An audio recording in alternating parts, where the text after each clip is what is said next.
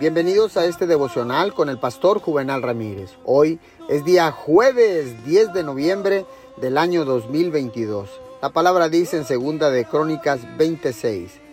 Jehová, Dios de nuestros padres, ¿no eres tu Dios en los cielos y dominas sobre todos los reinos de las naciones? ¿No está en tu mano tal fuerza y poder que no hay quien te resista?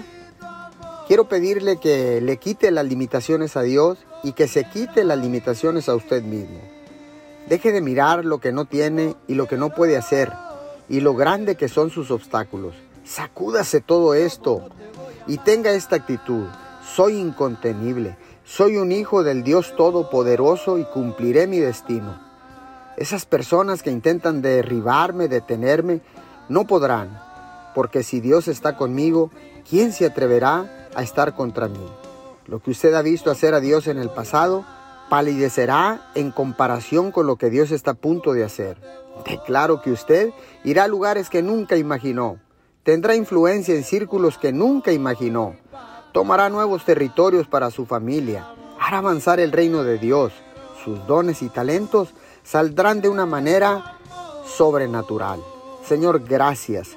Hoy en este momento quiero declarar que las puertas de los cielos se abren y que tú, mi Señor, nos das favor y gracia en todo lo que hagamos.